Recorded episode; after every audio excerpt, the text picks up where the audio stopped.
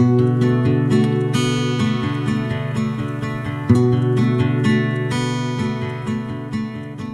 Wonderful Wizard of Oz, Volume 17 How the Balloon Was Launched, Chapter 4.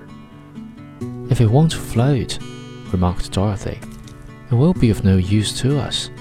True, answered Oz. But there is another way to make it float, which is to fill it with hot air. Hot air isn't as good as air, for if the air should get cold, the balloon would come down in the desert and we should be lost. We?